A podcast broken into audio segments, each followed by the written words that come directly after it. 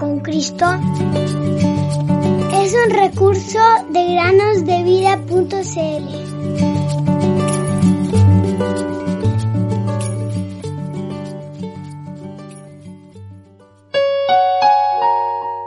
Alabad a Jehová porque Él es bueno, porque para siempre es su misericordia.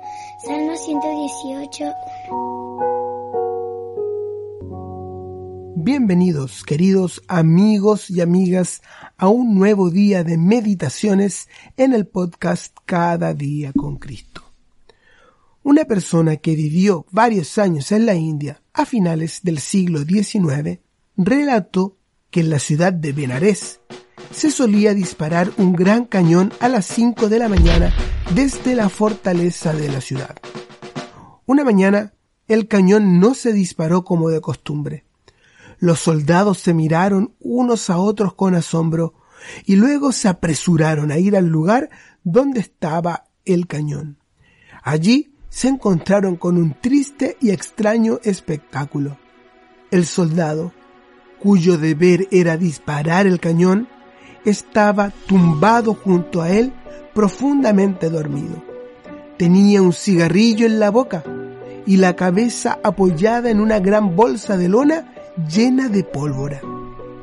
No tardaron en despertarlo y llevarlo ante el oficial a cargo, quien le dio una severa reprimenda y lo condenó a una larga pena de prisión por dormir en su puesto de guardia.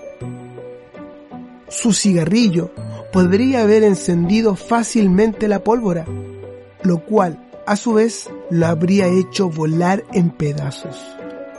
Queridos amigos y amigas, en la actualidad hay muchas personas que se asemejan al soldado durmiente, inconscientes del terrible peligro al que están expuestos. Viven día tras día, año tras año, sin Cristo, olvidando el hecho de que en cualquier momento podrían desaparecer de este mundo, estando lejos del alcance de la misericordia pues después de la muerte está el juicio, y después de esto el lago de fuego para siempre. ¿Eres salvo, querido oyente? ¿O sigues sin Dios y sin esperanza en el mundo? Date prisa en acudir al Salvador, porque el tiempo es breve.